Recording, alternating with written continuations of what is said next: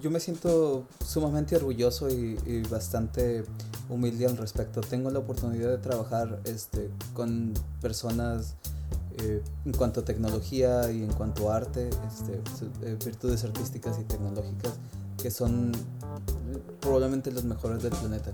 No hay, hay muy poca gente que sea más brillante que, que algunas de las personas que, o muchas, más bien muchísimas de las personas con las que con las que voy a trabajar y eso es una experiencia, es este, eh, uno lo hace, este, yo creo que lo hace a uno más humilde, el hecho de tener la oportunidad de trabajar con esta gente, pero al mismo tiempo lo hace a uno querer dar más de, más de todo, ese, imagínate estar jugando para el Real Madrid, uno tiene que salir, cada, cada minuto tiene que ser al 110. Señores, bienvenidos a un episodio más de Mucho Hábitat. Después de unas semanitas por ahí de ausencia, estamos de regreso con todo. Y con todo es con todo, ya que tenemos a un invitado muy especial, mi buen amigo, el buen Carlos Flores Tavitas. Él es coordinador de efectos visuales en la empresa Digital Domain aquí en Vancouver, Canadá. Carlos está involucrado en una serie de producciones. Él le va la lista nada más para que se den una idea. La Liga de la Justicia, La Bella y la Bestia, Aquaman, Capital Marvel, Ready Player One, Black Panther. También en series como Game of Thrones y algunas otras producciones. Trae el currículum, mi compadre. Entonces, tienen que escuchar este episodio hasta el final porque Carlos nos platica su historia y qué fue lo que tuvo que hacer para lograr estar donde hoy está. Mi nombre es Aldo Tobías y esto es Mucho Hábitat.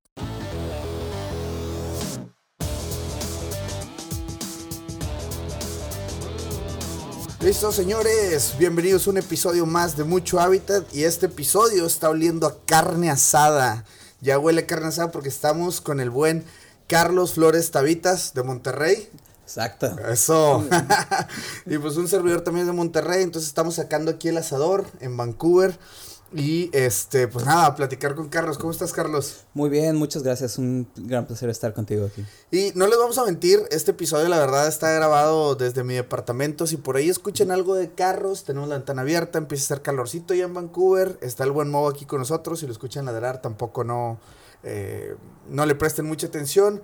Y tuvimos que comprar el vital líquido. Exacto. Como buenos regios. Como buenos regios, exactamente. Nomás nos faltó el asador, pero pues bueno, ahorita vamos a bajar a, a echar hoy unos pellejos a la lumbre. Señores, estoy con el buen Carlos y es un placer para mí poder platicar con él. Porque, bueno, me gustaría más bien preguntarte, Carlos, ¿quién es Carlos Tavitos o qué haces eh, en este momento? ¿Qué andas haciendo por aquí? Lo que nos puedas platicar. Uh, yo de momento trabajo como uh, coordinador de efectos visuales en un estudio llamado Digital Domain. Uh -huh. eh, un estudio con mucho, mucha historia, muy rica y, y con proyectos este, excelentes. Llevo aquí en Vancouver eh, seis años ya. Seis años. Este, parte de ese tiempo lo pasé estudiando y el resto este, he estado trabajando en, eh, en efectos visuales. Excelente. Y ahorita vamos a, a conocer la historia de Carlos porque es bastante interesante todo lo que, todos los pasos que tiene que, que, que, hacer una persona cuando migra. ¿Tu puesto como tal qué viene siendo? O sea, ¿cómo, cómo, ¿cuál es el puesto que tienes? Eh, de momento mi puesto consiste en ser la persona, eh, el punto clave entre las relaciones entre el cliente y, y el estudio. Okay. Yo me encargo de que todo el material que entra y todo el material que sale este, sea este, adecuado. sea adecuado, sea, okay. el, sea lo que el cliente pidió y cuando nosotros recibimos material esté, esté organizado correctamente para que lo, el resto de la producción lo pueda utilizar. Lo pueda utilizar, ok, perfecto, pues bueno, vámonos, vámonos paso a paso, ahí está lo que hace Carlos y nos vamos a ir desmenuzando poco a poco la historia de Carlos eh, y me gustaría, pues bueno, digo, como, como buenos regios, este, me gustaría ¿Cómo te digo? No, sé qué tenga que ver que seamos regios o no, pero creo que va a ser un episodio de, de, o sea, muy sincero, ¿sí me explico? O sea, muy de, de corazón y me gustaría comunicarles a, a, a, la gente que nos escucha, porque hay mucha gente que nos escucha en Monterrey, que pues si nosotros estamos aquí en esta ciudad, hermosa ciudad por cierto, cualquier persona lo puede hacer, ¿cierto? Totalmente, requiere eh, mucho trabajo, requiere mucho sacrificio, este, y sí, un, no te voy a mentir, un poquito de suerte también, pero sí. eh, cuando quieres algo y estás dispuesto a luchar por, por eso, siempre, normalmente. Siempre es bueno. Sí. Exacto. Pues ahí está, para todos los que ya nos están escuchando, ahí quedó. Me gustaría platicar, preguntarte, Carlos, ¿cómo empieza tu historia? ¿Cómo empiezas con este, en este mundo creativo? ¿Qué, ¿Cuáles son tus inicios en este, en este tema? Eh, yo antes hacía un, trabajo muy, muy diferente al que hago ahora. Este, yo antes era asistente de cámara. solía trabajar en set. Yo creo que mis inicios en, las industrias creativas empezaron cuando yo tenía como unos 8 o 10 años en la escuela. Este, cuando pedían en la escuela, este, ah, vayan a hacer un video de, ah, de una historia o vayan a hacer cualquier cosa. Este, mi papá este, siempre ha sido muy fanático de la tecnología y siempre tuvimos cámaras en la, en, en, la casa, los, este, estos cassettes eh, High 8. Ah, High 8, exacto. Yo vivo bien para atrás con VHS, pero no, no, están muy para atrás esos. en ese, este, yo agarrábamos la cámara de mi papá y nos poníamos a grabar y luego mi papá, este, me ayudaba a editarlos, este teníamos dos VHS, dos VHS, entonces los poníamos este. Ay, me decía la mezcladora acá. Exacto. sí, la, la, vieja escuela, la vieja escuela. Este, eso me puso el eh, como que la, la, la, la espinita en la cabeza, ¿no? De, de cine, de tele, de, de ver qué onda. visual. Soy una, una persona sumamente visual. Ya. Este me puedes decir, dar una instrucción 50 veces, no lo voy a entender hasta que te vea cómo hacerla. Ok. voy a entender. Sí, sí, sí, siempre ha sido así. No, no lo, no lo... Y así empezaste, o sea, sí empezaste con los videos caseros, todo ese tipo de cosas de que... Exactamente, exactamente, así fue, este, fueron como, como, mis primeros roces con ese, con ese tipo de, de industria. Cuando estaba en la, en la preparatoria, este, me, me aventuré un poco a, a tomar, este, cursos de empresa y gestión ah, y física avanzada y todo eso. soy muy, muy, muy, muy malo. Entonces, Pensé que se hacía al revés, ¿no? soy muy bueno. No, soy pésimo. ¿En qué prepa estabas? Eh, yo estudié en la Prepatec en Eugenio Garcesada. Ok, ya. Entonces ahí, ahí también, bueno, querías como que explorar otros mundos y de plano nada. De plano no, o sea, mira, empresa y gestión se me hizo sumamente aburrido, nunca jamás lo... No volviste a saber en nada. La, en la vida he vuelto a tomar un curso de, de negocios. Este, física, aunque me gusta mucho, eh, no sé, no, no, no, no es lo mío. No es lo tuyo. El plano no es lo mío. ¿Y cómo diste el salto a, o sea, bueno, cuando empezaste ya de que en carrera, o sea, fue carrera, había una carrera de esta o... Sí, este, yo estudié ciencias de la comunicación en, en el TEC, este, y tuve la, la oportunidad, este, en su momento este, dije, bueno, parte de, de, lo que yo quiero hacer es, este, es estudiar al menos una parte de mi carrera en el, en el extranjero. No importa cuánto, cuánto tiempo sea, quiero, eh, quiero tener esa, esa experiencia, quiero explorar este, algo diferente. Afortunadamente y, gracias a, a, a, mis padres específicamente, este, pude pasar un semestre en el extranjero. Fui a, estuve estudiando, estuve cerca de ocho meses en Santiago de Chile. Ah, qué chido. Este, y ahí... Eh, fue, fue curioso cómo empezó. Este, lo mismo, haciendo, haciendo videos para, para clases. Este, teníamos este, un profesor que este, de, era de marketing, algo así, si no mal recuerdo. Y empezamos a hacer videos. El señor nos decía, quiero un video, esta semana es un video de product placement de los, lo que ustedes quieran. Ahora es un video de un PSA, un, este, un anuncio de antiviolencia o cosas así. Y si empezamos, empezamos a grabar. Este, eso me llevó a, regresando a Monterrey, este, ya tenía que hacer mis prácticas profesionales. Entonces busqué en el medio, busqué dónde los podía hacer. Eh, yo creo que este, eh, afortunadamente para mí las conseguí en un lugar, este, en una casa productora que era su primer proyecto de, de toda la vida. Este, en ese momento se llamaban este, MR Entertainment. Ellos produjeron este, una serie que su primer proyecto fue una serie llamada Glam Girls Glam, Yo era el empecé como tercer asistente de, de, producción y luego por azares del destino llegué a ser este primero. Este, oh, qué chido. Muy esto, rápido. esto fue en Monterrey. Sí, esto fue en Monterrey. Que ir a, a, la Ciudad de México? No, esto fue en Monterrey. Monterrey eh, Glam Girls creo que es la primera serie de, de casi que de la historia de, del entretenimiento en México que fue no fue grabada en la Ciudad de México. Okay, fue totalmente hecha en, en Monterrey. Ah. En ese momento yo estaba estudiando y los llamados este, para este tipo de proyectos son de 16 horas, 17 horas. Este, entonces dividía mi tiempo entre estudiar y... y, y Cuando hablamos de llamados, digo, yo nomás porque he escuchado un par de veces ese término, ¿es citar a toda la producción? Sí, el llamado es como el día de trabajo. Ok. Este, O sea, no es un trabajo de 8 a 5, de 5 No, no.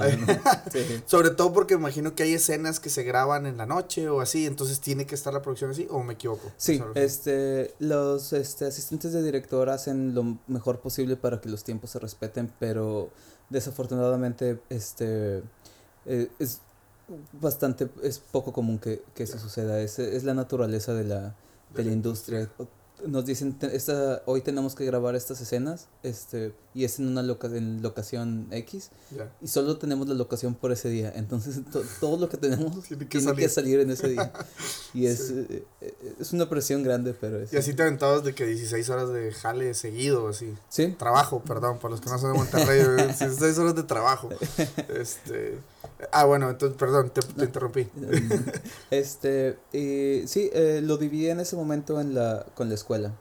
Este, fue, no, no te voy a decir que fue fácil, fue, eh, hay, hay, días, este, había días en los que no sabía cómo, este, cómo llegaba al, a la escuela, este, tenía, a veces tenía que manejar de, de mi casa a la, a la escuela, son yo vivo, vivía en, en San Nicolás y irme todo el camino hasta el, hasta, el TEC, era 45 minutos, una hora y no tengo, a la fecha no tengo memoria de, de cómo, llegué, pero llegaba. Y, Modo automático, cruise control y vámonos. Sí. Ah, sí funcionaba, sí funcionaba. Este, uno está chavo, ¿no? Sí, ándale, exacto, no es, lo, no es lo mismo que ahorita, ¿no? Sí, no, y ahorita a las 8 ya. ya sé eso.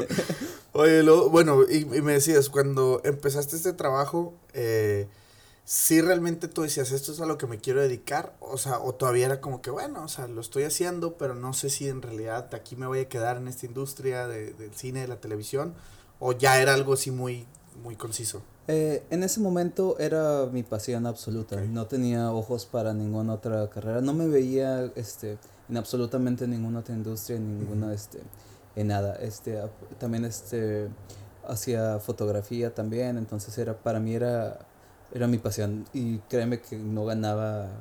¿Y, y eran fotos, perdón, eran fotos de eventos social o era fotos de que sesiones o...? Ah, hice eventos este, por un tiempo, eh, no eh, como mi entidad, sino haciéndolo por, por alguien más o ayudando a, a gente que tenía su compañía. O sea, no era tu negocio, sino tú trabajas para alguien, pues, en ese aspecto. Exacto. Tuvimos unas, este, perdón, un par de sesiones, este, pero en ese momento la fotografía de la naturaleza era era la onda.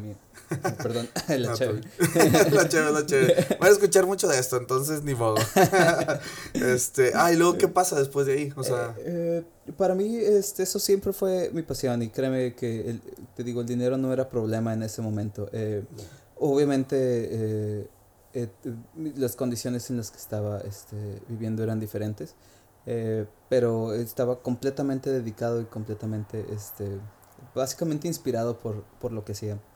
Yo creo que alguien como yo que tiende a perder un poco la, la atención, el interés este, rápido, eh, conseguir un trabajo que, lo, que me retaba tanto intelectual como físicamente, era para mí eh, era, sumamente interesante. Era hacer este trabajar con cámaras y trabajar con lentes y hacer lo que lo que hacía era para mí era un juego casi casi, era algo que siempre llegaba al trabajo y había nuevos retos y había cosas nuevas. Era, sí, y te digo, físicamente eh, era retador también, era eh, los kilos de equipo que teníamos que cargar, las, coordinación. recorrer cables, todo eso, ¿no? Sí, es la talacha, básicamente. Sí, sí, tengo, tengo buenos amigos que, que trabajan también para, para TV Azteca y me han platicado, ¿no? O sea, cuando hay un evento, cualquier cosa es de que tirar cables, recoger cables, subir todo al camión, la cámara, estar horas antes del evento, estar horas, después del evento, o sea, y eso es una, a lo mejor un evento en vivo, un partido de fútbol y todo. Saludos al buen Trevolande y al Loncho Cantú por ahí, a Tabizón y a toda la banda, ¿no? Pues si empiezo no termino. Este, al Paquillo y a toda la banda. Este, eh, bueno, y total, bueno, en esta, en esta parte, Carlos, cuando, cuando estás ya con este rollo, ¿cuándo empiezan como que tus ganas de empezar a, a migrar o cómo, cómo, cómo ¿Cómo llegas a esta parte de decir, bueno, me voy a ir a Canadá o fue experimento, fue realmente deseo, cómo, cómo fue? Algo, fue algo muy curioso y creo que este voy a hacer este en eso un poco después, pero eh, en ese momento cuando eh, había terminado este, la, la, segunda temporada de Morir en Martes, este, por, por, mi trabajo en las series mi nombre se dio más a conocer y estaba teniendo más trabajo y estaba, estaba ganando más dinero. después de casi dos o tres años finalmente estaba empezando a ver el, el, los dividendos de... Voy a hacer un paréntesis, porque eso que me dices de que, bueno, después de dos años, ¿cómo que después de dos años? Al principio era como que, o sea, ¿trabajabas más por la experiencia, más que por el sueldo o como...? Al principio sí, al principio Glam Girls, por ejemplo, el total de dinero que recibí por esa, este, como practicante en esa serie fueron como mil pesos. Por, por todo el... Por todo, fueron casi seis meses de trabajo. Y eran solamente mil varos, o sea, mil pesos. En total. Fue lo único. Y, o sea, y eso lo hacías, me imagino, por práctica, o sea, porque querías agarrar práctica. En ese momento sí, en ese momento para mí era más importante ser bueno y que alguien me diera la oportunidad y la confianza de hacerlo. Porque creo que en esa industria pasa eso, mucho, ¿no? O sea, o, me equivoco. Definitivamente, es este, en muchos de los puestos, este, y especialmente en cámara y en luces, este, no, eh, puedes estudiarlo y puedes este, ser maestro en, en, cómo funcionan, pero acomodar los fierros, moverlos, saber cómo funciona la, el, lo físico, ¿no? Lo, eso es alguien que nadie te puede, nadie te puede enseñar hasta que lo, hasta que lo haces. No hay otra forma de aprenderlo. Ya. Entonces, bueno, ya, ya dices, pasa un cierto tiempo y empiezas ahora sí a recibir, digamos, como dinero, ¿no? O sea, ya, ya empiezas a, a, ganarte como un, un lugar en, en, las producciones y eso. E, es, lo que entiendo, ¿no? Pasa esto y ahora sí ya tú tenías como que, no sé, es, es, pregunta, pero ¿te llovían ya los proyectos? ¿ya había mucha gente queriendo trabajar contigo o cómo, cómo pasaba? Yo no digo que llovían, pero había suficiente para, para tener un, un económicamente eh, ser más viable. Y este, y mi, al, al darse a conocer un poco más mi nombre, cuando la gente te empieza a conocer más, sabe cómo trabajas, sabe que haces el esfuerzo, sabe que eres profesional en lo que haces, es cuando empiezan a, te empiezan a llamar más, empiezan a querer trabajar contigo y es como profesionalmente, en general yo creo que todos evolucionamos. Siempre todos vamos a empezar desde abajo, este, y poco a poco, y poco a poco. Y era para mí eh, curiosamente en ese momento mi meta era, quiero ver mi nombre en el cine, quiero, quiero hacer esto. eh, cuando decidí cambiarme a, a, Canadá, yo creo que eh, perdí la pasión por hacer eso. No, no hay otra forma de decirlo. Realmente ya lo hacía y sé que, a la, y sé que era bueno en eso y sé que es algo por lo que mucha gente me, me contrató en su momento. Pero empecé a perder un poco la, la pasión. Empecé como, no sé, a lo mejor... Eh, no sé cómo explicarlo, pero a lo mejor creo que en ese momento lo que sentía era que no veía mucho futuro realmente en, eso. Aunque me estaba yendo bien, aunque yo sabía que nada más hay que echarle más ganas, hay que picar piedra de otra forma. Claro. Pero no sé, creo que perdí un poco la, la pasión en eso y ahí fue cuando tuve mi primer roce en, en Canadá. Este, después de un trabajo que hicimos este, para el gobierno federal en ese momento, este, un gran proyecto, nos divertimos mucho. Fueron unos comerciales, este para el último eh, los últimos seis meses del sexenio de Felipe Calderón. Este, fue estuvimos viajando por Coahuila, Chihuahua y, Nuevo León. Eh, un gran proyecto con una gente increíble. Este, y decidí, y dije, eh, mi primo ya vivía, vivía por acá y dije, bueno, mira, no voy a agarrar llamados por un mes. Este, me voy a ir un mes y quiero descansar, quiero... Pensaba que en ese momento era este, nada más estoy cansado, nada más estoy voy, a poco voy a ver qué onda. Fui, este, vine eh, y decidí, este, cuando estaba por acá, eh, obviamente vine yo solo. No, no, no, este, mi primo en ese momento vivía en Toronto. Este, y decidí aventármela solo, fui, me quedé con él este par de semanas y luego me puse a viajar un poco este eh, por, por Canadá, estuve en Montreal y en Vancouver. Este, pero viajar solo eh, es recomendable y no, en mi opinión. Es un momento de meditación. Es que es un momento de meditación, es un momento en el que tú estás solo por muchos, por periodos muy, muy largos de tiempo. Y estando en el extranjero, este, a lo mejor el internet no es tan sencillo de, de conseguir, y a lo mejor este claro, claro. nadie te conoce, entonces nadie, Me pasó, eh, y digo, ahí que mi anécdota rápida es de que me pasó, me fui cuando cumplí 28, me fui al Polo Norte. Entonces, solamente llegar allá me tomó 36 horas. O sea, salir de Monterrey en un autobús a Houston y luego un montón de escalas. Llego a, Anchorage, que era, era, es la capital de Alaska. Y luego ahí tenía, según yo iba a agarrar el tren, era invierno para, eh, este, según yo me iba en tren, pero pues resulta que no había tren. Ajá, no, me Entonces tuve que agarrar un, un, avión que me salió más caro que el avión de Houston y di vuelta. Entonces, bueno, total. El asunto es de que sí, pasa eso. Eh, cuando voy al, al, al Polo Norte, al Círculo Polar, cuando llega son casi 10 horas de camino. Entonces, 8 o 10 horas. Entonces, es un momento donde ves, volteas a ver, es todo blanco, oscurece muy temprano, pero es vas platicando contigo mismo y es increíble esa parte. Digo, yo me fui a lo mejor un extremo, que era el Polo Norte, pero sí, en cualquier otra parte, cualquier espera en un aeropuerto, cualquier espera, pues estás solo, estás este, pensando, meditando, ¿no? E, es, es un momento, creo yo, muy, este, muy personal y es muy, este, eh, eh, creo que cuando viajas solo, este, es casi imposible de que nos suceda, inclusive cuando vas a tu cuarto de, de hotel y todo, la realización de que, de, que, estás, solo, es, es, algo este, bastante, bastante poderoso. Sí, sí, sí. Y, y te digo, y, y, pasa, pasa en muchos niveles, incluso aunque vayas a la ciudad más viva del mundo, si sí llegar a tu cuarto y pues no poderle platicar a nadie, ah, está sí, está para, la cama está bien, o sea, o mañana el itinerario es este, no, o sea, estás, está en tu cabeza todo, ¿no? Pasa, entonces te pasa eso en Canadá, o sea, andabas, andabas viajando a Montreal, Vancouver y Toronto. Exacto. Este, eso me sucedió entre vuelos, entre ir hostales y todo, y este, fue...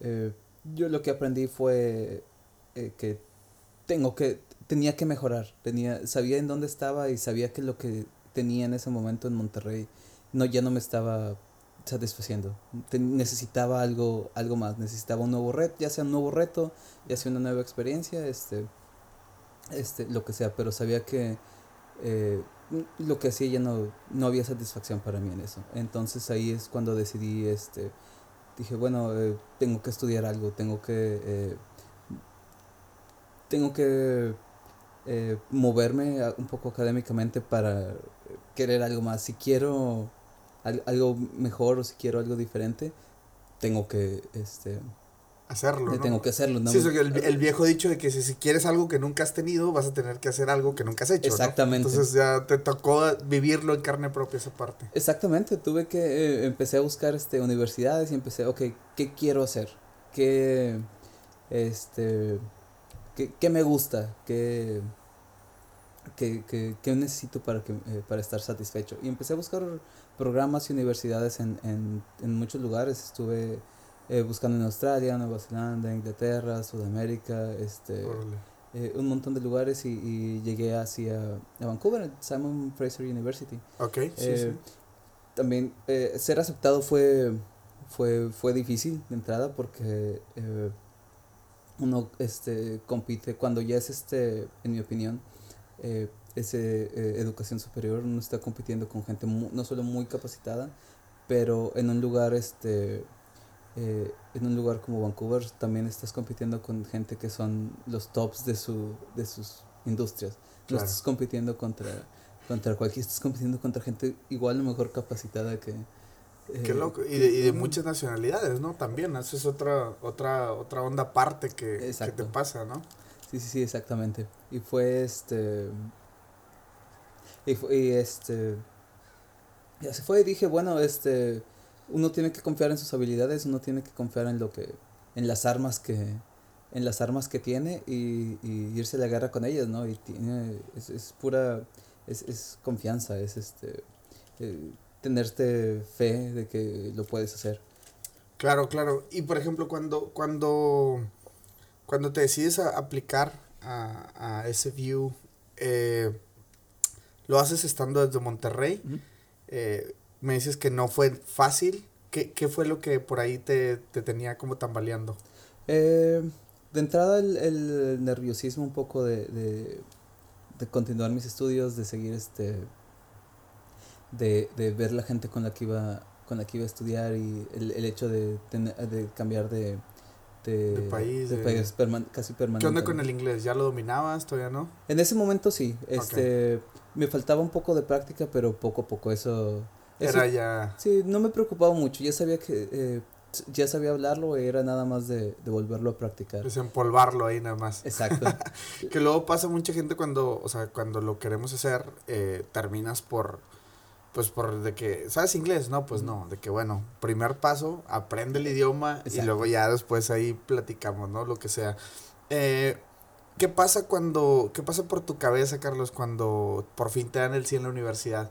¿Qué medios tenías? ¿Qué incertidumbres? ¿Qué, qué tú decías de que, ay, güey, no voy a poder por esto, por lo otro? No, no, no que no fuese a poder, sino ¿Qué era lo que, como que lo que sentías en ese momento? Eh, después, eh, yo creo que lo primero que me vino a la cabeza es, eh, fue, que, wow, ok, ¿cómo voy a pagar esto? Porque esto no es barato. Es Sí. algo que, que, ok, ahora, lo primero, nadie te da una beca, nadie te ofrece el, el- el apoyo económico hasta que logras entrar. Ok. Eh, Nadie, obviamente nadie va a apostar por alguien que todavía no sabe No sé si... qué onda. Sí, entonces, y eso te deja con mucho menos tiempo para planear esa, eh, esa, esa parte que es, la, es fundamental.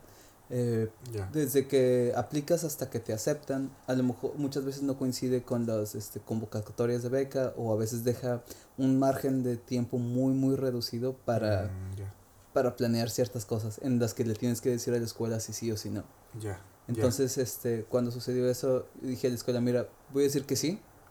Y, y después, y, y y- y vemos qué pasa. Y, ¿Cuánto tiempo te- tenías para juntar el dinero? Ah, menos de seis meses. ok. Sí, tenía... O sea, desde que das el sí a, a ya estar haciendo tu, tu pago, tu fee, todo, o sea, es- son menos de seis sí, meses. menos de seis meses. Ok. Este, y lo, para mí fue, ok, lo- lo- el, el primer objetivo está logrado, ¿cuál es el siguiente? Ok, Ok. este. No te voy a decir que no, no entré un poco en pánico, pero es control. Ok, sé lo que tengo que hacer y sé a dónde quiero llegar. Ajá. Empecemos, vamos o sea, a, a, hacerlo. Perdón. Dale, dale. Este, y, ah, y, y así fue. Y dije, ok, ¿dónde puedo conseguir el financiamiento? ¿Qué tengo que hacer para, para lograrlo, no? Sí. Este, y me empecé a mover y empecé a buscar y, y afortunadamente en mi caso fue, eh, chequé con el, el y no fue, los términos de, de, de su contrato no eran, a mí no me beneficiaban tanto como me benefició el, el FIDER. Este, y decidí eh, eh, usar el FIDER como este, la fuente primaria de financiamiento. Tuve que vender muchas cosas por allá y mis, este, afortunadamente tengo, tengo la suerte de, de contar con mis padres, este, que, eh, que pueden apoyarme en eso y apoyaron. eh, me apoyaron un poco, bueno, no un poco, me apoyaron muchísimo, Muchísimo. con, especialmente con los costos de vida de Aquí. Cuando yo estuve, cuando por fin llegué, este, era el otro, el otro, el otro miedo, ¿no? De a ver si soy suficientemente bueno y a ver cómo nos El manejamos. síndrome del impostor, de que, Exactamente. ay, sí, sí, sí, no. Oye, bueno, nada más voy a hacer un pequeño paréntesis nada más, porque ahorita platicaste esas dos becas, ¿no? La del CONACYT y la de... El FIDER. FIDER. Nada más para la gente que nos escucha fuera de México, son, digamos, no sé si nos puedes platicar qué, qué son. Eh, son ese becas de- para financiamiento este educativo. Educativo. Este, sí, eh, ofrecen este depende de la, del área de, de tu especialización, ofrecen este eh, financiamiento que va casi directo a la, a la, al costo de la colegiatura. Perfecto. Entonces, si por ahí eh, traes esta inquietud de especializarte o meterte más en el asuntos educativos, estas son dos muy buenas opciones. Este, por ahí eh, en el podcast vamos a tratar de hablar un poquito más de esos temas con gente que a lo mejor vamos a tratar de contactar gente en México que nos va a decir y si ustedes conocen a alguien en Colombia, en Argentina, donde sea que dan este tipo de becas, obviamente se llaman diferente y obviamente las eh, serán parte de, de alguna otra este, organización. Eh, adelante, díganos y tratamos de contactar para tener episodios también de este tipo de cosas porque creo que, y lo he mencionado mucho, ¿no? Casi la gran mayoría de nuestros invitados cuando deciden migrar es primero a estudiar y luego ya la vida laboral. Me imagino que fue tu caso, o sea, bueno, no me imagino, no estás platicando. Llegas, estudias, ¿cuánto tiempo fue de, del eh, Casi, este, fueron casi dos años de, Dos años. Ok.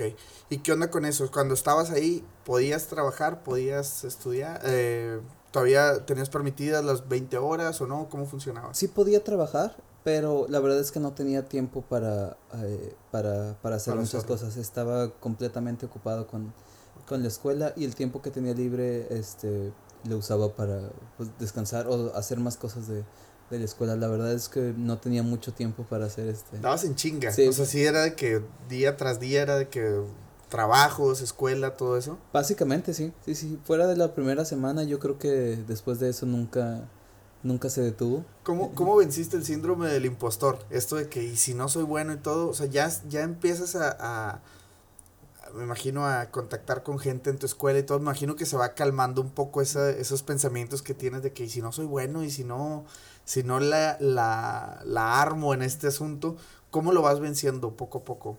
Eh, muy buena pregunta. Ah, en mi caso yo no creo, eh, no creo que eh, jamás lo haya vencido totalmente. Yo creo que uno empieza a darse a darse cuenta de lo bueno que es cuando los resultados empiezan a llegar, cuando empiezas a hacer proyectos y cuando empiezas a, a, estar este eh, eh, sabes empiezas a tus primeros buenos comentarios de, de, de, la escuela o del trabajo es este es cuando empiezas a, a superar eso este. Pero yo creo que eh, al menos para mí no es algo que haya este no es algo que supere este fácilmente. Yo creo que voy a cualquier trabajo pensando que siempre tengo que, eh, siempre hay que dar el 100%, siempre hay que ir, ser profesional en, en lo que uno hace, pero siempre con la idea de, eh, tienes, que tienes que demostrar que, que, estás ahí porque eres bueno, tienes siempre que, que demostrar que, que, te contrataron por algo. Que te, claro, claro.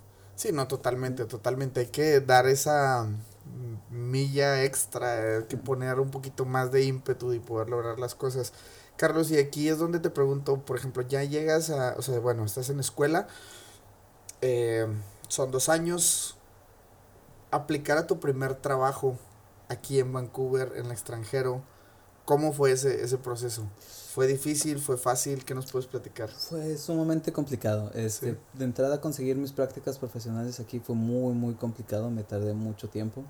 Eh, después de eso, después de haberlas hecho, eh, bueno, antes de, antes de, de eso, eh, mandé fácil, antes de conseguir el, mi primer trabajo aquí, casi literalmente cientos de aplicaciones. ¿En serio? En el curso de, de seis, siete meses mandé cientos para, conseguir trabajo y me respondieron, yo creo que me respondieron menos de 10 de las... De, todas esas que mandaste. Sí. Eh, yo creo que va lo que lo que te decía de, de siempre tener que demostrar, siempre tener que el hambre de, de ser mejor. Este, cuando estaba haciendo mis prácticas profesionales, la, lo hice en un estudio de videojuegos. para este momento yo no quería hacer nada de, este, no quería hacer películas. Yo quería hacer videojuegos, quería hacer algo totalmente diferente. Quería, quería darle una vuelta también a, a ese tema. Exactamente. Entonces hiciste tus prácticas, no, perdón, ¿me decías? Sí, hice mis prácticas en este estudio de videojuegos, este, eh, al estudio no le fue tan bien al final, pero estuvieron muy contentos con mi trabajo, este, la productora sabía que, que yo estaba buscando trabajo y me dijo, mira, hay, una, hay un estudio que yo conozco y están buscando personas, este, sé que pues ahorita no tienes nada, entonces, este, ¿cómo ves? Mándame tu, tu currículum y yo los, este, los mando a ellos. Eso, esa, eso me abrió la puerta, eso fue el ir a trabajar, porque el estudio tampoco era, no era un trabajo sencillo y no era como que ah, yo, eh, en general no era sencillo, era este, era un proyecto muy complejo y era, estaba lleno de, cada, cada paso era difícil, ¿no? Ya. Este, y obviamente había frustración en, en, en todos nosotros, ¿no? Pero el hecho de llegar a, a, a, tu trabajo con, independientemente de lo que pase fuera, llegar con una sonrisa, llegar queriendo hacer las cosas bien, llegar este, haciendo el esfuerzo, uno nunca sabe cuándo te están viendo. Uno nunca sabe que, quién está poniéndote atención en ese momento. Y para mí fue, fue mi productora en ese momento y me dijo, mira, buscan trabajo, buscan gente aquí, puedes aplicar y yo les, les digo que, que eres bueno y que, que trabajas chido y que... Y ahí vemos qué onda. Y terminaron contratándome en, en, en ese momento fue Digital Domain. Este, la, yo no tenía idea del proyecto que era, no tenía idea de nada, nada más quería trabajar, no me importaba, este, nada, nada más quería trabajar.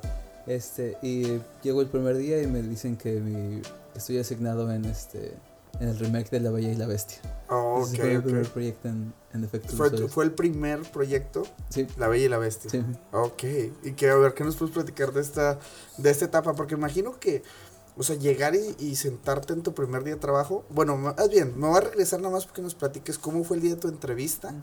Porque yo creo que es una, una de las cosas que luego tenemos mucho como a, a tenerle miedo a la entrevista o cuando mandas tu portafolio o no sé, este tipo de cosas. O sea, que nos platicaras esa parte. ¿Cómo fue? ¿Mandaste eh, tus datos? Y luego, ¿cómo, cómo, cómo pasó esta, esta situación?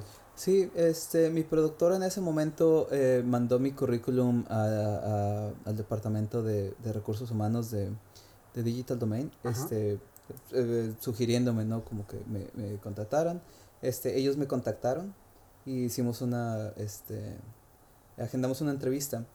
Eh, yo creo que las entrevistas uno tiene que llegar, este, a hacer la tarea, ¿no? Este, Sí, sí, ¿qui- claro. ¿Quién es el estudio que ha hecho, este, dónde, qué está haciendo ahorita, dónde, dónde se está moviendo, eh, ese tipo de, de situaciones, este, saber, este, saber a lo que uno va, ¿no? Este, obviamente nadie te va a decir en una entrevista qué proyecto vas ni nada, pero uno tiene que saber a qué, a qué tipo de empresa no estás, este, estás llegando. Eh, la otra es que uno tiene que saber, este, de lo que está hablando un poco, ¿no? Este, y tener confianza en su experiencia. de lo Eh, que hayas hecho antes, ¿no? Sí, sí, sí. Yo, Que es bien importante también cuando estás en escuela, pues no importa que estés en escuela, tratar de agarrar la más experiencia posible de algunos muchos proyectos para poderla demostrar en una entrevista, ¿no? Sí, totalmente. Yo creo que fuera de posiciones específicas, nadie espera llegando a una nueva empresa este, que seas el super experto en, en sus procesos y que seas este, el, el, el saberlo todo, ¿no? Ellos saben que, que te van a tener que entrenar, Ya, pero que al, al menos lo que haces lo haces bien y lo, y lo dominas. ya. Este, eh, yo creo que esa confianza, la confianza en ti mismo y la, eh, la, la voluntad de aprender de, de, de eso, la, la voluntad de aprender de ellos, es algo que, eh, que en general yo creo las empresas este, aprecian, ¿no? Ellos saben que pueden contratar a, a cualquiera, al mejor del universo, pero si no va a trabajar bien en el equipo, no, hay- no, no tiene... No hay motivo, es, es, es como, es como fútbol. Puedes Claro tener a Neymar aquí jugando para ti, pero si no funciona, no funciona. Es así. Pues es- no. Sí, no, totalmente. Y, y es parte como yo creo que, que, que las empresas... eh, Porque una, ok, bueno, vam- vamos a poner un poquito en contexto. Cuando tú trabajas, o sea, estás dentro de una agencia, empresa o lo que sea, y se sale alguien y va a entrar una persona nueva, lo menos que quieres es una persona que se tire sus dramas y que trabaje aislado, o que, si me explico, que sea un ermitaño y que, ah, yo soy bien divo, sino tratas de que se acople al equipo, ¿no? Sí. Entonces, tus valores creo que como, no sé si profesionalmente, como dices, pues a lo mejor puedes entrenar a cualquier persona, ¿no? Pero si tu disposición, si tu proactividad, si las cosas como que en las que tú llegas con una sonrisa, como lo platicaba, o sea, pues al final del día eso es como que lo que te terminas adaptando, ¿no? Lo, lo antes posible. Y esto te pasó a ti, o sea, sí, totalmente. ya. Uno tiene que, yo creo que la actitud en, en- al trabajo, uno tiene Ya. que saber que es muy, muy raro que en un, en un lugar de trabajo este, uno esté solo y no sea parte de un, Claro, de un equipo. Este, claro, claro. Y yo creo que el hecho que la gente quiera trabajar contigo o que este o- es, es muy valioso para, para, para todos. Es hace, hace el trabajo mucho más fácil a pesar de que es este Sí. complejo por naturaleza. Claro, claro. Entonces llegas, imagínate, bueno, ok, vamos a, vamos a regresar un poquito a la historia. Tu primer día de trabajo, Carlos, llegas, te sientas y te, este es tu proyecto, La Bella y la Bestia. haz tu magia. ¿O qué, qué, qué, cómo, cómo, fue ese primer día de trabajo? Platícanos cómo, cómo entraste, llegaste temprano, cómo, cómo fue. Eh, sí, llegué un poco, iba de hecho iba un poco más temprano de lo, de lo, previsto y me tuve que poner a caminar tantito alrededor. Este, después de que llego, voy a mi junta y, me siento y yo pues nada más atrás con mi libretita y no, sé qué hacer y, y nada, este, eh, fue el nerviosismo sí estaba a este, todo lo que da. Sí, sí, sí. Y luego? este, mis compañeros muy buena onda, este, todos este, tratando de, de ayudar, tratando de, de enseñarme y todo. Y, pero, y ese, este, eh, fue, fue un, un buen primer día, creo yo, fue, este, aunque estresante en eso, poco a poco fue, ok, este, ¿qué, qué quieren que haga yo aquí? ¿Qué necesitan que, que haga? Y, este, te digo, nadie espera que llegues a la empresa sabiendo absolutamente todo. Totalmente. Hay una curva de aprendizaje, ¿no? Que, que, esa la sabe el jefe, la sabe el supervisor, la sabe el dueño, que hay una curva, ¿no? Toma tiempo aprender las cosas desde cómo organizas los archivos hasta, si me explico, cómo se entregan, el proceso, producers, y un montón de cosas, ¿no? Sí, no es este... Eh, y, eso lo hacen todos diferente. Entonces, siempre hay un, entras a un nuevo trabajo y es una es, las semanas son de aprender nada más. Ya. Oye, Carlos, y este, bueno, por ejemplo, entonces ya, ¿qué fue lo que hiciste ahí con Bella y la Bestia? eh, la Bella y la Bestia yo fui este asistente de producción. Yo me encargaba básicamente del día a día de este de todo este el, el un poco de burocracia y papeleo y todo eso de asegurarme de que todos tuvieran este lo, lo que necesitaran para funcionar este en, en el, no, en el, no necesariamente en el contexto de, de los de tecnología ni nada, pero que este que si alguien necesitaba comida, si alguien necesitaba este si necesitábamos comprar X o Y material y, y era básicamente un, una función muy este operacional. Era muy este eh, sí, era día a día este de necesidades de de producción y mantener este lo que se le llama el, en eh, driving, manejar este, los dailies, que uno se siente en una computadora con todos los supervisores, con la gente de rango más alto de, del proyecto y este y se pone a, a, imagínate a que estás jugando con, el, con un media player o algo este y estás enseñándole enseñándole videos a los demás, ¿no? Y cuando te dicen, este, detente ahí, te detienes, y cuando es este, estás poniendo, estás eh, poniéndole videos a, a, gente. A, pero a, la, los meros buenos. A los meros, meros. ¿Qué te dicen? a ver, más para atrás, más para adelante. Sí. un poquito para atrás, un poquito para adelante. Un, un y se pone a platicar entre ellos. Aquí esto y otro, aquí pasa. Y tú acá nomás esperando que. La instrucción. Para atrás o para adelante. Exacto. Y eso suena, suena en teoría suena fácil, pero es algo, es estresante y es algo, porque a veces uno le dice, este, no sé, compara la versión actual con dos versiones atrás. Y luego uno tiene que, son segundos de... Hacer, o sea, poner las dos versiones así ya en pantalla para que ellos vean a ver qué onda. Exactamente. Órale. Y eso es algo, es de nuevo, es algo que puedes leer, pero tienes que hacerlo para, para entender. No, totalmente. Y cuando tienes al que está pagando por la película ahí atrás y el que está pagando por todo, pues imagino que debe ser todo el peso entre entre entre entre tus hombros, ¿no? Sí, sí, sí, supervisores, productores. Sí, no, no, no, estar caro.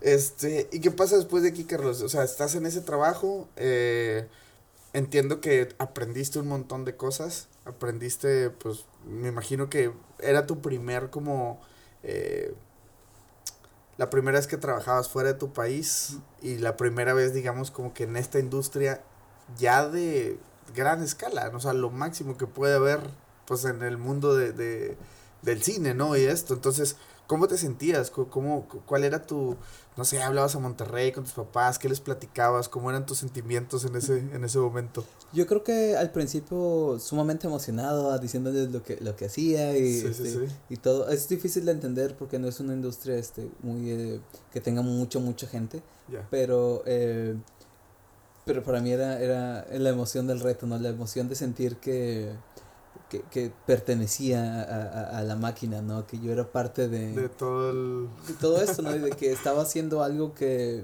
la gente iba a recordar, o ojalá, este, fuera a recordar por, 20 años, como recuerdan la, la, la película animada. No sé si sea el caso ya, ahora que lo veo en retrospectiva, pero este...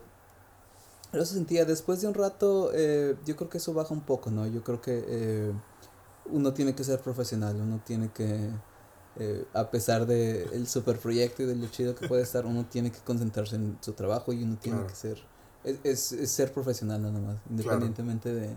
De cualquier cosa, pues de que apegarte al profesionalismo ante todo, ¿no? Exactamente. ¿Cuánto tiempo duraste en este estudio? Duré casi dos años y medio, dos años y medio, dos años. Este, Después de, de, hacer La Bella y la Bestia tuve mi primera oportunidad como coordinador de producción en, en, eh, en Ready Player One. Este, Ready Player One. Y luego fui, este, por eh, situaciones de la vida, este, tuve que salir de ese estudio y fui a, a mi segundo estudio, este, Scanline VFX. Ok, ¿qué es donde estás ahorita? No, este, ah, perdón, cierto, Scanline estuve hasta hace aproximadamente un mes. ¿Y ahí qué onda, qué colaboraste ¿Qué, qué hiciste en, en, este, en este otro estudio? Oh, como la situación en Scanline es, es, diferente la forma en la que operan, tuve la oportunidad de trabajar en, en, en más proyectos. Este, hicimos, el primer, el primer proyecto que hice en Scanline fue eh, la Liga de la Justicia, y luego The Meg, uh, Black Panther, Tomb Raider, uh, Aquaman, Ant-Man, Capitán Marvel, uh, ¿Qué más hicimos? Este. Capitán Marvel, eh, Game of Thrones. Hicimos también. Eh, un montón, la verdad es que. Sí, sí, digo, bueno, por mencionar algunos, ¿no? Este, y, y qué fregón, digo, porque ahorita justamente. O sea, ahorita todo, todas estas producciones que, que, que estás mencionando, pues son producciones que se ven en todo el mundo. ¿Sí me explico? Entonces, ser parte de esa producción, me imagino que va a ser algo increíble. Entonces aquí es donde va la pregunta. Como mexicano, latino, eh, llegas a esta industria y cómo te sientes, cuál es como tu, cómo sientes que es tu, tu posición en, en todo este mundo y todo esto, pues me imagino que dentro de gente muy importante que está en la industria y se mueve y todo, o sea, ¿tú cómo te sientes o cómo te sentías en ese momento ser parte de esa industria una industria mundial, o sea, algo que, que todo el mundo ve, que toda la gente tiene sus ojos y hay montones de críticos y hay montones de... Sí me explico, de... Es una industria que no pasa desapercibida, es, lo que quiero decir, ¿no? Em, ¿Cómo se siente ser parte de esto? Eh, yo me siento eh, sumamente orgulloso y, y, bastante humilde al respecto. Tengo la oportunidad de trabajar este, con personas eh, en cuanto a tecnología y en cuanto a arte, este, eh, virtudes artísticas y tecnológicas que son probablemente los mejores del planeta. No hay, hay muy poca gente que sea más brillante que, que algunas de las personas que, o muchas, más bien muchísimas de las personas con las que, con las que voy a trabajar y eso es una experiencia, es este, uno lo hace, este, yo creo que lo hace a uno más humilde, el hecho de tener la oportunidad de trabajar con esta gente, pero al mismo tiempo lo hace uno querer dar más de, más de todo. Ese, imagínate estar jugando para el Real Madrid, uno tiene que salir, cada, cada, minuto tiene que ser al 110, cada minuto es... es es de partirte la madre. Exactamente. es por todas las niclas. Sí, sí, no, no es este, el momento de juegos terminó, no, ahora sí es, este, hay que demostrar que... Claro, porque si no es hoy, ¿cuándo? ¿Sabes? O sea, si no, o sea, ¿qué hay más para arriba? Así me explico. O sea, es como ya es el top y tienes que salir, como dices, a sudar la camiseta y ir por todo, ¿no? Exactamente, no hay este, no hay otra forma, porque igual que el, igual que el Real Madrid, igual que cualquier equipo grande de fútbol, cuando no das este, cuando no das el 100, no das el kilo, te ves que hay hay, hay fila aquí afuera para sí sí sí. para tomar tu posición. Y, y por ejemplo qué puedes qué puedes este ya ya no lo dejaste entrever un poquito el tema de la actitud y todo esto pero qué crees que tiene que tener alguien eh, que se quiere dedicar a esto o sea que quiere hacer lo que tú, tú has hecho qué consideras cuáles son las aptitudes que consideras que debe tener esta persona digo aparte de lo que ya nos platicabas de la actitud y venir con positivismo y todo eh, algo por ahí más que tú digas de que, bueno, tienen que ser buenos en esto, tienen que ser buenos en esto otro. Yo creo que es, es el trabajo en equipo, saber que hay, por ejemplo, del lado artístico, este, es, es, es, un poco subjetivo, ¿no? Y es, este, imagínate ir a, a, a, un teatro en donde alguien va a criticar tu trabajo y lo va a despedazar totalmente. Uno tiene que comprender que es, es, parte del trabajo y es solo este, es retroalimentación, no es nada personal. Y es parte de la industria también, ¿no? Que al final de cuentas hay críticos que se ganan followers o se ganan, si yo explico, reconocimiento por hacer pedazos del trabajo de miles de gente, ¿no? Digo, pasó con Sonic ahorita hace, hace poco. Sí, sí, sí. La gente, me imagino, fácil un año mínimo en, en a llegar a ese punto y en dos días lo tienes que hacer de nuevo. Así a tronarlo, tronarlo. Oye, Carlos, y, y este, ah, bueno, te, te hacía esa pregunta, ¿no? O sea, como, bueno, me dices de que trabajo en equipo, eh, actitud, y por ahí otra cosa que se está escapando. Eh, yo creo que obviamente depende de lo que de, de, de, si uno quiere ser este estar del lado técnico del lado artístico o del lado de producción es este eh, obviamente tener las, las aptitudes necesarias para claro. para eso pero eh, la, las ganas de seguir aprendiendo y de comprender cómo, cómo funcionan estas tres este especializaciones que, se, que hay en efectos visuales ya perfecto este me voy a tener, me voy a tener antes de pasar a, a tu trabajo actual. Me es que, eh, que hiciste también para Game of Thrones también. ¿Ahí qué hiciste para esta, para esta serie? Eh, a, a la, primeramente hice, estuve, fui coordinador del departamento de eh, roto y pintura. Okay. Y al final hice este compositing también, coordinador en, en compositing. Ok, perfecto. Y algo que nos, digo, porque pues, digo, si esto lo hubiéramos grabado hace dos o tres semanas, hubiera sido el, el boom, ¿no? Todos queriendo saber y todo. Digo, ahorita ya pasó. Eh, yo te soy sincero, no soy fan de la serie, ni mucho menos, digo, obviamente la conozco, pero este, no soy fan. Pero entiendo que hay un revuelo detrás de Game of Thrones y todo esto. ¿Cómo fue participar también para, para ellos? para, esta, Eh, para esta serie. Para mí el principio fue eh, un poquito eh, un poquito abrumador porque era algo que o sea, habíamos este, obviamente tenemos que ver el material antes de, de, de entregarlo, ¿no? Claro. Y haber visto ciertas cosas para mí fue estaba con ganas, estaba viendo una serie que he seguido por casi una década y, y, y era para mí era impresionante. Sí, porque, porque pasa esto, ¿no? O sea, tú puedes haber sido fan de todo esto que platiques y ahora eres parte de. O sea, ¿cómo se vive esa parte? O sea. Ese, yo creo que es este lo que dice John Oliver, es este el principio de la salchicha. Si algo te gusta mucho, no, no investigues cómo se hace. Sí. este, pero pues digo, un orgullo haber trabajado en esa serie, este, y, y te digo, fue eh, para mí increíble porque es una serie que sigo, pero al final es lo, es lo que te decía, tenemos que ser, cuando uno trabaja en este tipo de, de industrias este, creativas o, o, por, o gente, por ejemplo, que trabaja con estrellas y todo, Claro. uno tiene que ser profesional, uno tiene, no puedes este, dejar que tu fanboy Sí, interior exacto, te gane, exacto. uno tiene, porque te, te limita como profesional, te Claro, claro. resta... Sí, o sea, imagínate tú pidiendo ahí la foto y todo, y pues es como que, oye, ¿quién contrató a este chavo? No, Sí. digo, porque al final de cuentas todo el mundo va a trabajar. O sea, Sí. vas a trabajar. Exacto. Entonces, estarle pidiendo la foto a alguien o el autógrafo o el lo cualquier cosa, pues te hace sentir esa parte, ¿no? Yo creo que había un cuate en, que vivía en Los Ángeles y decía de que no, es que si le pides autógrafo o foto a un artista, si te lo topas en LA, no eres este original de LA. O sea, más bien, la gente de LA no le pide fotos a... a-. Porque Sí. se lo pedimos los turistas, ¿no? Por ahí. Son Eh, gente normal para los exacto, los exacto. aquí. No eres angelino, que Sí, se- exacto. Este, oye Carlos, entonces ya para, para resumir esta parte ya de, de tu trabajo, brincas de aquí, de este estudio, a ¿a dónde? A Digital Domain otra vez. Que es donde estás ahorita. Ajá. Ahora sí.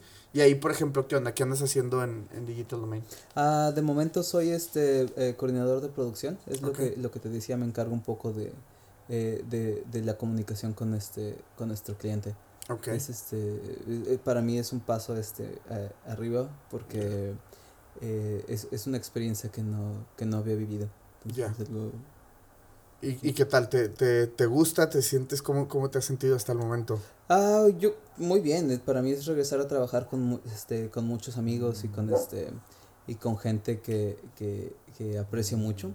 Este, del otro lado, y yo creo que es algo que, que uno tiene que hacer hincapié, este, eh, digo, no todos, ¿verdad? Pero hay, ah, eh, eh, siempre hay este situaciones de la vida, ¿no? Que, eh, que hacen el trabajo más o menos este agradable, ¿no? Eh, en mi caso por motivos de eh, salud mental y es algo lo que, lo que te decía de la insatisfacción que, que yo sentía antes y este que ese fantasma se, se apareció en otros este en otros momentos de mi carrera profesional, ¿no?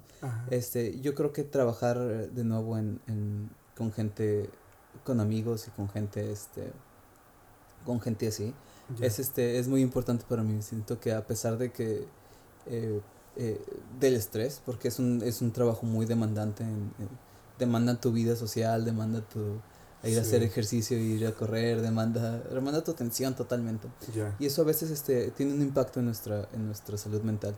Eh, pero el, el hecho de estar ahí y de nuevo de estar con amigos y de hacer proyectos como los que hacemos es este es este es emocionante no este y habiendo dicho eso yo creo que es algo que en mi opinión en México se deja un poco este un poco al lado pero eh, es creo que siempre es muy importante personalmente estar ser saludable. Y a pesar de que uno piense este si uno tiene problemas este nadie tiene que sentirse este eh, como que está molestando a, a, los demás o como que los problemas de salud mental se van este se van solos no yo creo que eh, es una de las cosas que he aprendido en, una industria como esta. Si uno necesita ayuda tiene que tiene que buscarla porque las opciones son este la opción es pues mucho peor y este claro claro. De, de hecho era parte como de, de mi siguiente pregunta. Si nos puedas platicar una anécdota difícil que te haya tocado vivir en todo este tiempo que has estado trabajando eh, y más que saber el chisme que, ah, ¿qué pasó de malo? ¿Cómo le diste la vuelta? ¿Cómo lo superaste? Eh, después de esta pregunta vamos a hablar un poquito acerca del fracaso y cómo se lidia con eso, pero algún, algo muy así que tú digas de que, hijos, esto me quitó el sueño durante algunos días o algo, y, y te digo, más que saber el qué pasó, el cómo se supera ese tipo de cosas. Uh, yo creo que profesionalmente, en mi opinión, es un poco más fácil porque uno uno entiende que el problema este, se tiene que solucionar y uno usa sus, este, sus actitudes y, sus conocimientos y si no pides ayuda, si no alguien, este, oye, en el trabajo mi manager, este, esta es la situación, esto es lo que uno llega con soluciones, ¿no? Uno nunca va pidiéndole a alguien, este, ayúdame y te, dice, bueno, ¿qué has hecho? ¿Qué, cuál es? Este, yo creo que cuando uno pide ayuda en el trabajo, uno va y dice, mira, esta es la situación, para, en lo que eh, yo pienso que estas son nuestras opciones para, para, para salir de eso y ahí uno empieza un, un diálogo, ¿no? Uno nunca llega nada más, este, oye, tengo este problema. Claro, no, pues. Sí, claro, claro. Cualquier jefe te diría, a mí dame soluciones, no me des problemas, ¿no? Exacto, estoy pagando para que, para que, lo resuelvas, claro, claro. Yo creo que a través de los, este, de, de, de los años, eh, eh, siempre ha habido, es, un, es una industria estresante, es una industria difícil, eh, Black Panther, por ejemplo, fue un, un proyecto muy complicado para, para nosotros, eh, eh, pero salió, ¿no? Y siempre, pues hay que seguir adelante y seguir adelante. Yo creo que en mi, lo, lo que te decía, curiosamente, en mi experiencia profesional, este, al final todo sale bien. Es, yo creo que es el impacto que tienen el, en, en, o que ha tenido en mi, en mi salud mental y en, en en mi vida personal. Yo creo que eso para mí ha sido lo más difícil de, de, de lidiar con un, eh, con un puesto así, con un trabajo así. Y a lo mejor no sería diferente si hiciera otra cosa, pero para mí eso ha sido lo más, este, eh, lo más complicado. Este, es porque no es algo que... Eh, es este no es algo fácil de solucionar, es algo, nadie tiene la receta para, para, hacer, para, hacerlo. claro, claro. No, no, no, ah, bueno, hoy sí voy a ser feliz, ¿no? Y, ya soy feliz, así no, no funciona. ¿Qué tal amigos? En menos de un minuto regresamos con la historia. Los interrumpo para platicarles lo siguiente. Si por ahí escuchan el podcast desde el principio podrán haber identificado que el primer gran paso de la mayoría de nuestros invitados fue irse a estudiar para de ahí dar el salto a una vida laboral. Bueno, Pues en Mucho Hábitat queremos invitarte a que cheques la página de Facebook llamada I'm Living. Es una página increíble en la cual colaboramos y en donde vas a poder encontrar posteadas solamente promociones de cursos de inglés de diferentes escuelas y en diferentes ciudades. Lo único que tienes que hacer es ir a darle like a la página para que estés enterado cuando haya una buena promoción en algún curso. ¿Ok? Los esperamos por ahí y ahora sí continuamos con el episodio. Y, en cuanto al tema del, del fracaso, Carlos, ¿crees que existe? ¿No crees que existe? ¿Cómo, cómo ves tú este oh, totalmente. Sí. He fracasado tantas veces, no, hombre, me canso, me canso de decir. Y a veces es muy chistoso, ¿eh? ¿eh? ¿Cómo? Y a veces chistoso también. A veces pasa y dices, bueno, pues ni modo. No pasa nada. ¿Cómo lo superas? ¿Cómo lidias esta, esta parte del fracaso? Eh, pues, como, como uno lidia perder en el fútbol. Uh, hoy perdí, ni modo, me levanto y sigo entrenando y mm, a lo mejor tampoco voy a ganar mañana, ¿no? Pero pues si no si no voy a eh, si, si no peleo nunca voy a saber, ¿no? Exactamente. Este, no hay no hay forma, no no te la forma en la que yo lo lo lo lidio con eso es, ok, fracasé, perdí, lo que sea.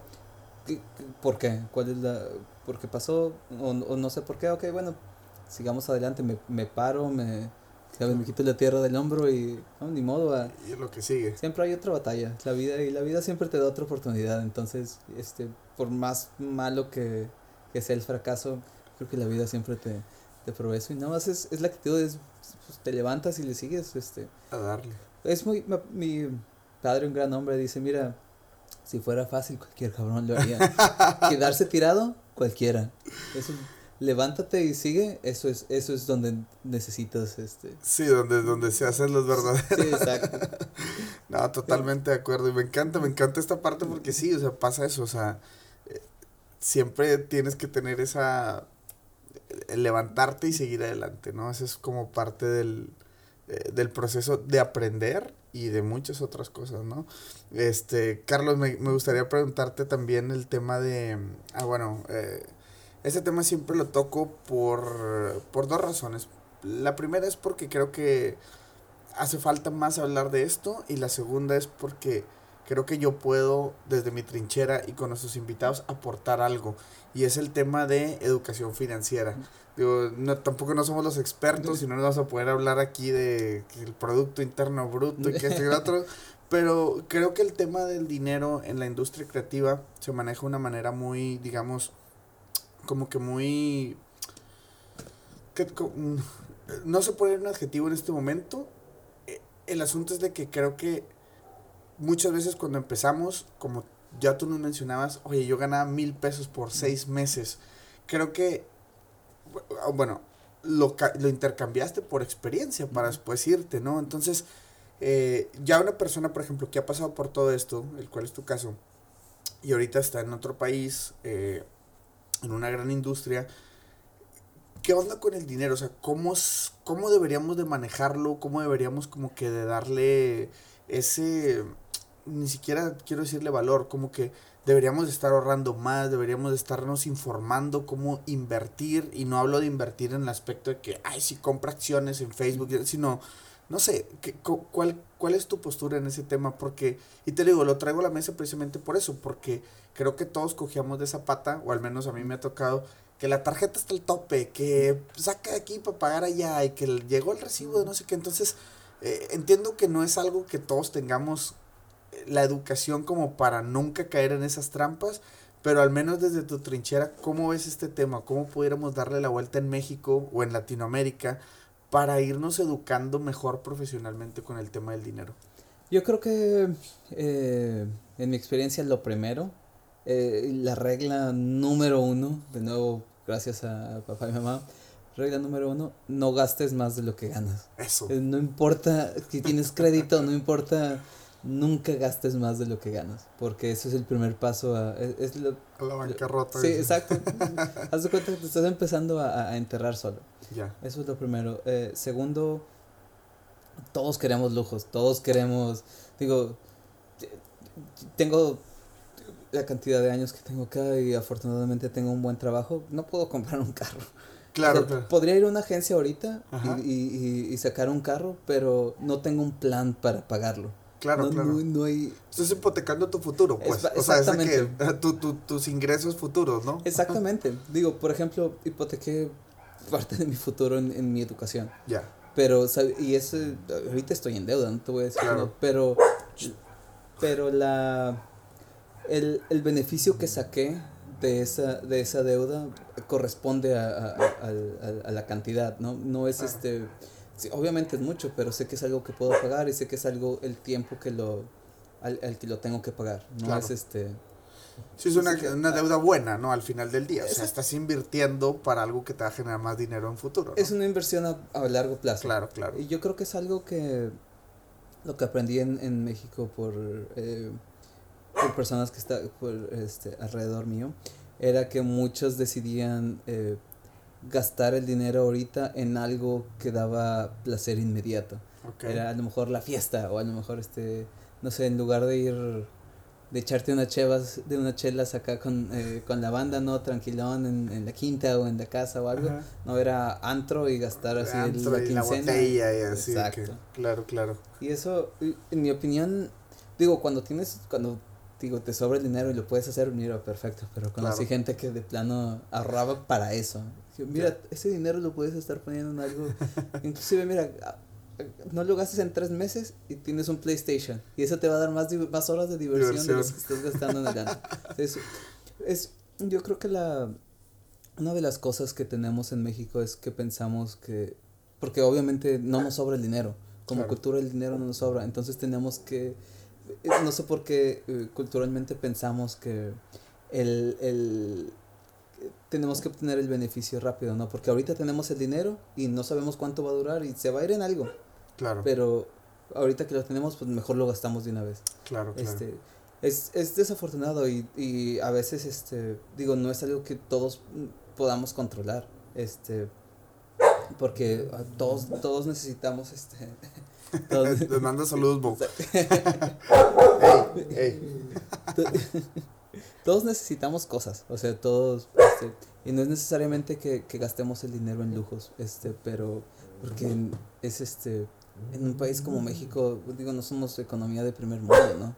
El, el dinero no es, este, el dinero y el trabajo no son algo, no son algo sencillo, pero yo creo que, eh, en mi opinión, este, al final del día es este siempre tenemos que pensar en, en, en a carrera a, carrera larga. Es la vida es un maratón no es un sprint. Entonces este obviamente a, mucha gente el dinero no le a mucha gente el dinero no le sobra y tienen muy poco pero en mi opinión ahorrar eh, aunque no sea invertirlo nada más ahorrarlo yo creo que es la diferencia entre entre estar en bancarrota o no. Este uno nunca sabe cuándo va a tener un accidente o cuándo algo de la vida suceda. Este yo creo que es, y es sumamente, es muy, muy difícil este, eh, pensar en, en, el largo plazo en, en algo que nos dé placer no inmediato, ¿no? Claro. Este, pero yo creo que eso es, al menos para mí esa fue la clave, este, pensar que había que tenía una meta diferente, ¿no? Claro. Por, mucho tiempo yo compraba las, las cheves más baratas, pero las que, compran, las que, compran los vagos, ¿haz de cuenta? Sí, sí, sí, de que traen 9% de alcohol, así que... Pero cuestan como 5 dólares el, six pack. Eso, era, no salía, este, por mucho tiempo no, no salí con nadie, porque que, que tengo para ofrecer, ¿no? O sea, que, que no voy a poder pagar la cena a alguien, o sea, no es... Y vaya que Vancouver es caro, sí, o sea... Sí, o sea, una salidita, este es, es, una buena lana. Y lo mismo, o sea, no iba, no viajaba, no hacía nada, pues porque no era que, eh, no era realmente porque el dinero no estuviera ahí, sino porque el dinero era para algo diferente, era para, era mi, era mi única, este, era lo único que tenía. Entonces no, este, eh, tenía que irse a, a mi educación, no podía irse a ningún otro, a ningún otro lugar, eso tenía que ser.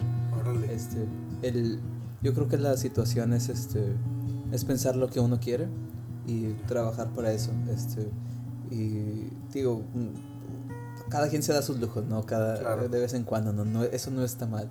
Este, lo malo este, es no pensar en el, en el futuro, ¿no? No pensar en el, en el ahorro. Este, que es lo...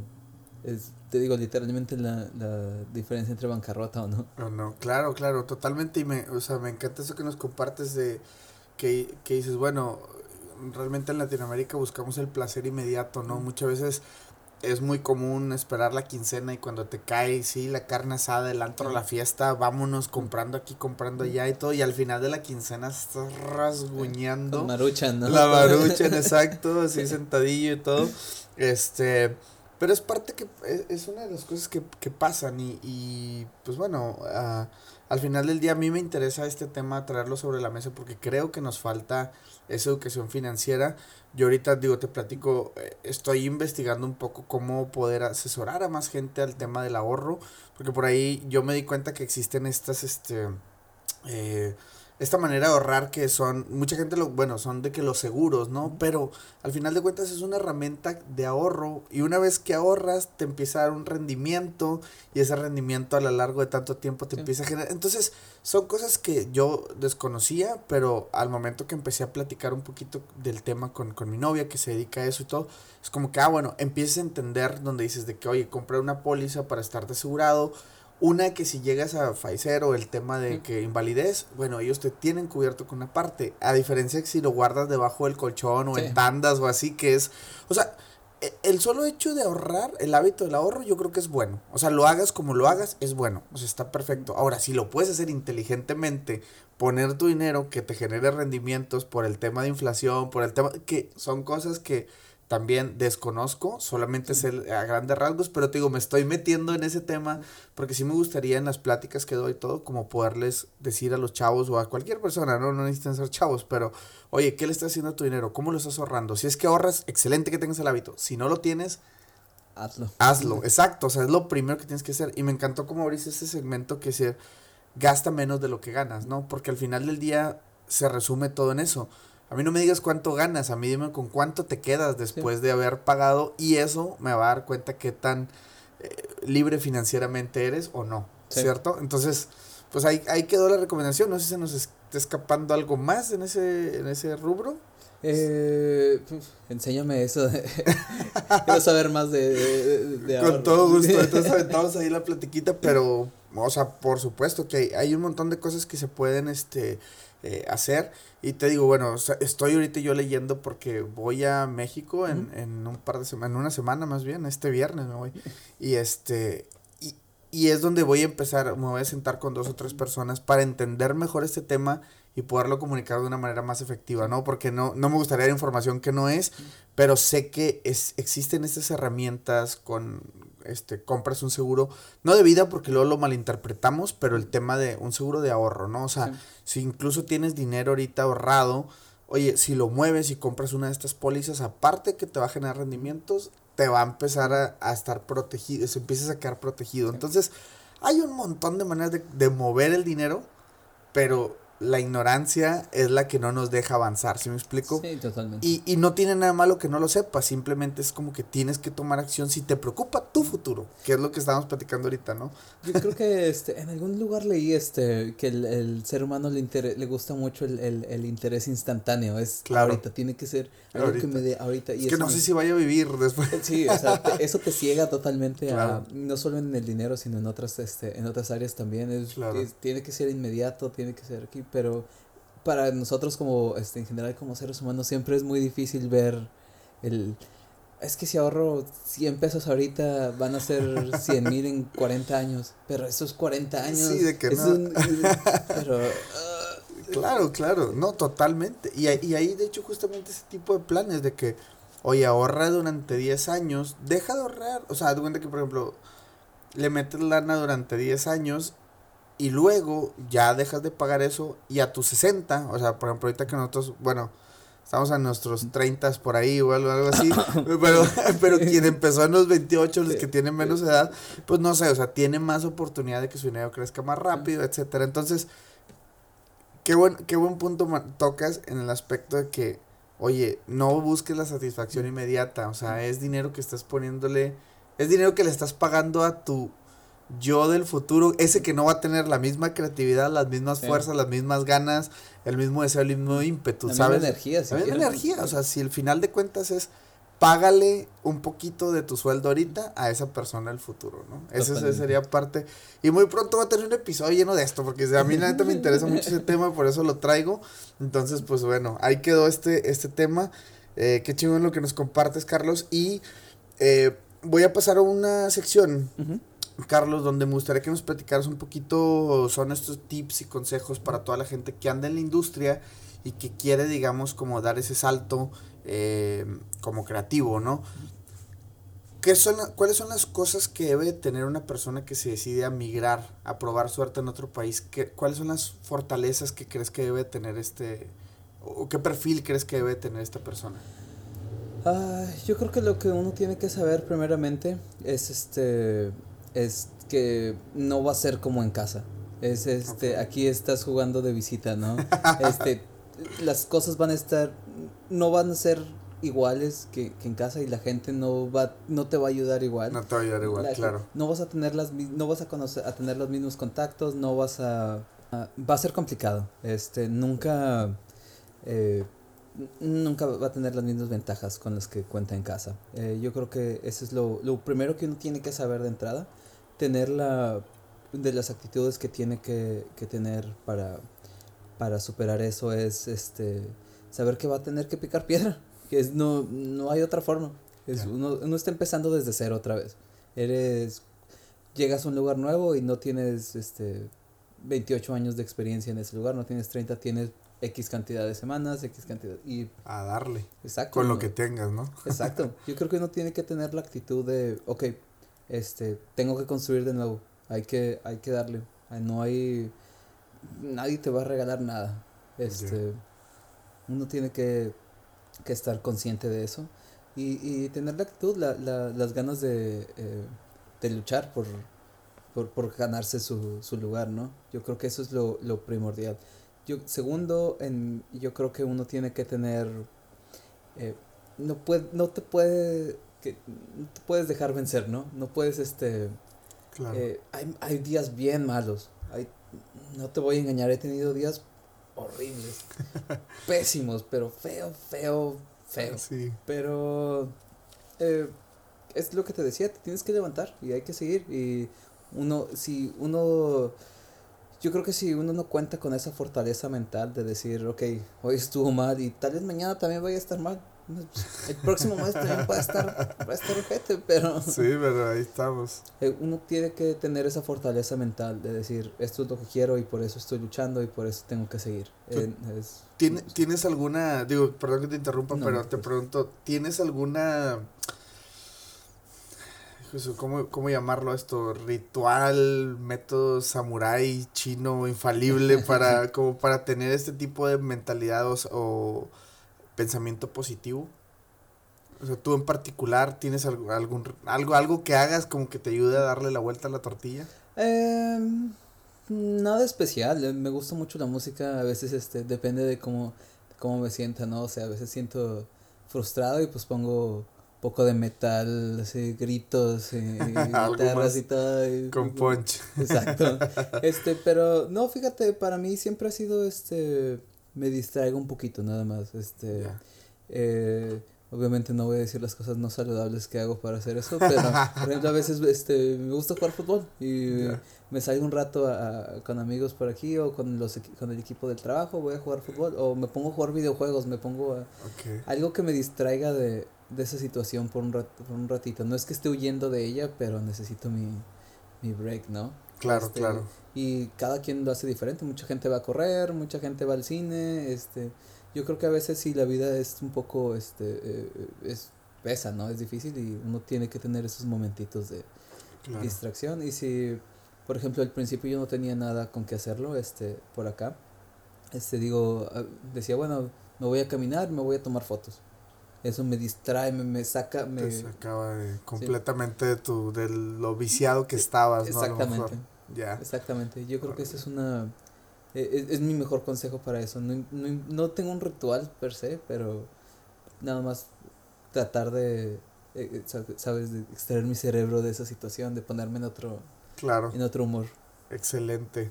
Qué bueno, qué buen por ahí, qué buenos tips, porque sí, yo creo que mucha gente por ahí tiene, tiene eso, o sea, es un eh, burnout, ¿no? Te, te, te, quema de tanto trabajo, sobre todo si trabajas con números o si trabajas en esta industria, eh, por ejemplo, diseñadores, ilustradores y, y todo esto, solemos trabajar para alguien que al final de cuentas le gusta no tu trabajo, lo puedes justificar, pero si de repente no le gustó por esto, por X o Y, no es una ciencia exacta, o sea, no tiene un principio y un fin, sino que todo se puede mejorar, entonces suele pasar mucho este tipo de cosas, entonces como que desconectarte un poquito, yo lo escuchaba y no recuerdo quién se lo escuché en un podcast que justamente mencionaba eso, o sea que esta persona al llegar de su casa decía, a mí me encanta leer ciencia ficción, porque te desconecta del mundo completamente y es como que, o sea, prefiero eso a, a, a, estar pensando en cosas de trabajo, cosas reales, o así me explico, entonces Era, era, era un buen consejo, ¿no? Desconectarte.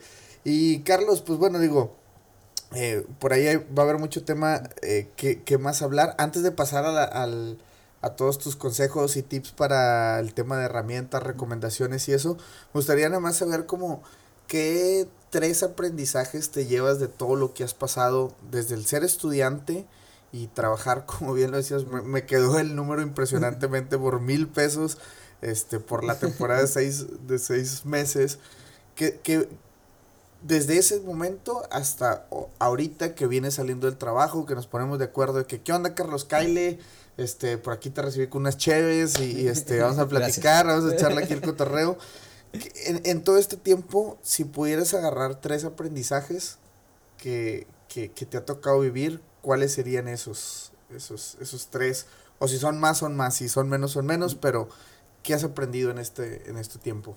Yo creo que lo primero, este, y es algo que tampoco necesariamente, bueno, sí, yo creo que el, lo primero que, que, que, he aprendido y lo, uno de los consejos que, que más me gustaría que la gente se llevara de, de, de mi experiencia es que eh, tu salud es primero, este, eh, sea física y sea mental, este, si necesitas ayuda, pídela, siempre va a haber alguien ahí para ti, siempre, nunca, nunca uno debe pensar que está solo, ¿no? Porque ese es uno uno de los retos más difíciles que he tenido aquí es, es, el hecho de estar solo y es una sensación sumamente es terrible. Claro, yo creo claro. que eso es lo primero.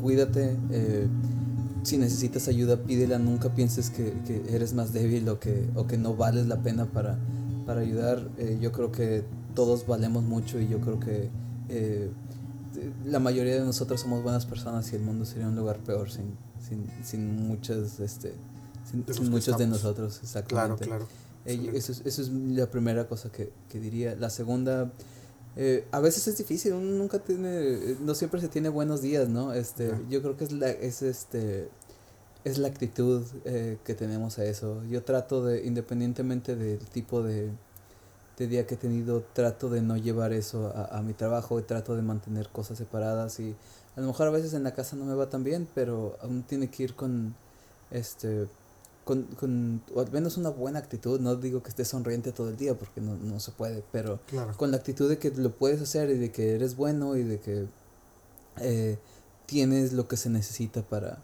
este, para, para hacer tu trabajo, alguien te está pagando por hacer eso, entonces créeme que, que lo vales, ¿no? Tratar de mantener esa, esa separación y una actitud de, de, de poder, una actitud de, de, de sabes, yo puedo, yo...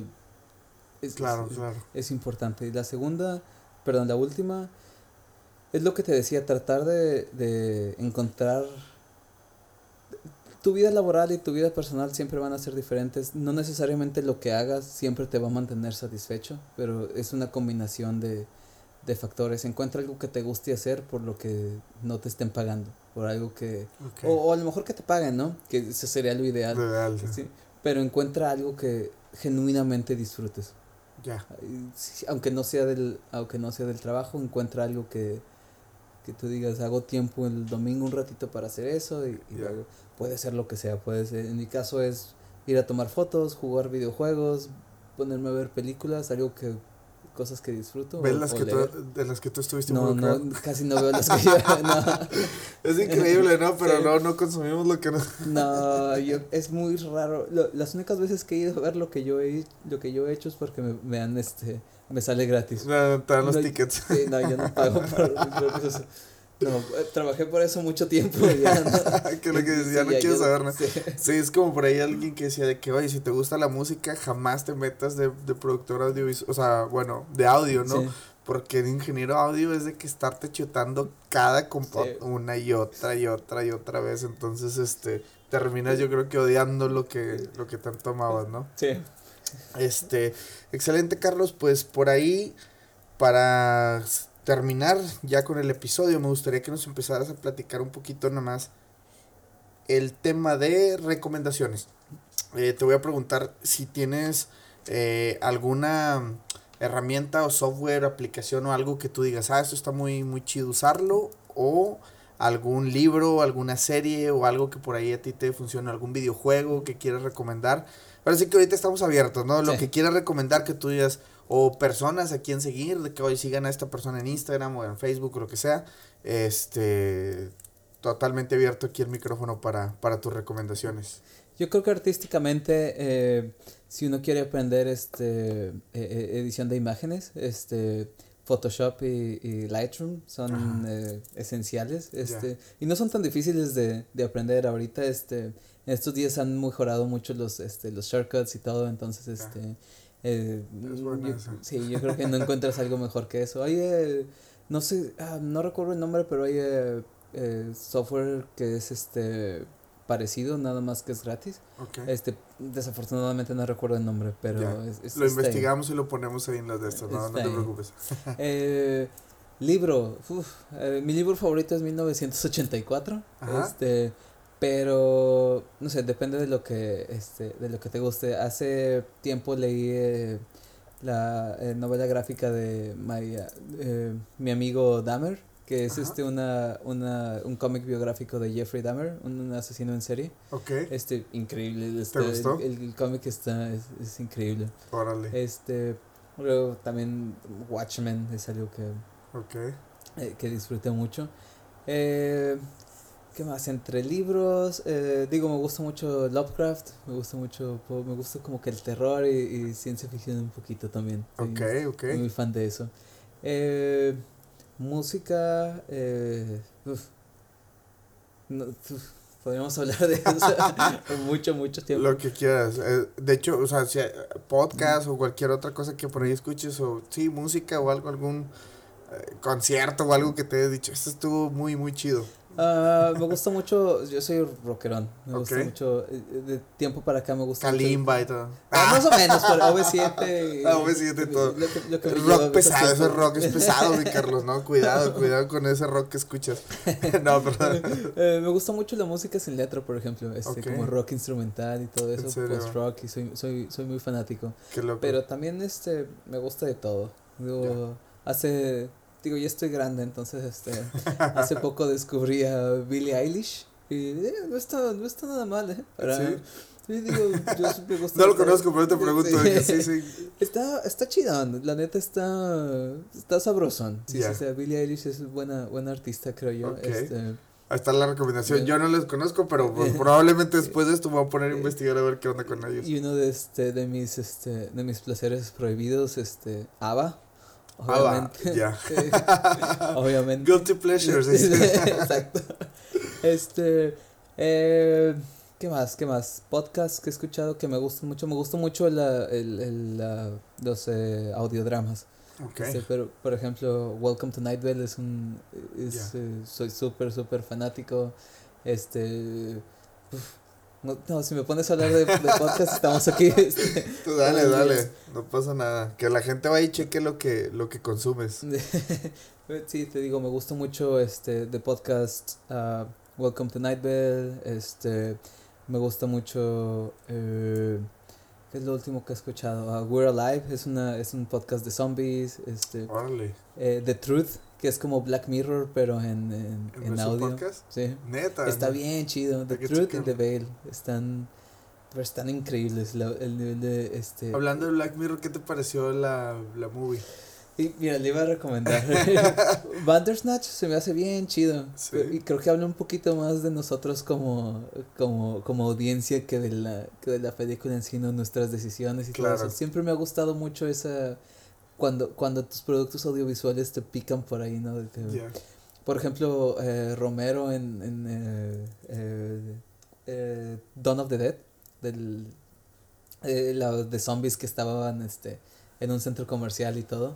Que eso habla más de nosotros como los verdaderos monstruos somos las personas, no, no son los zombies.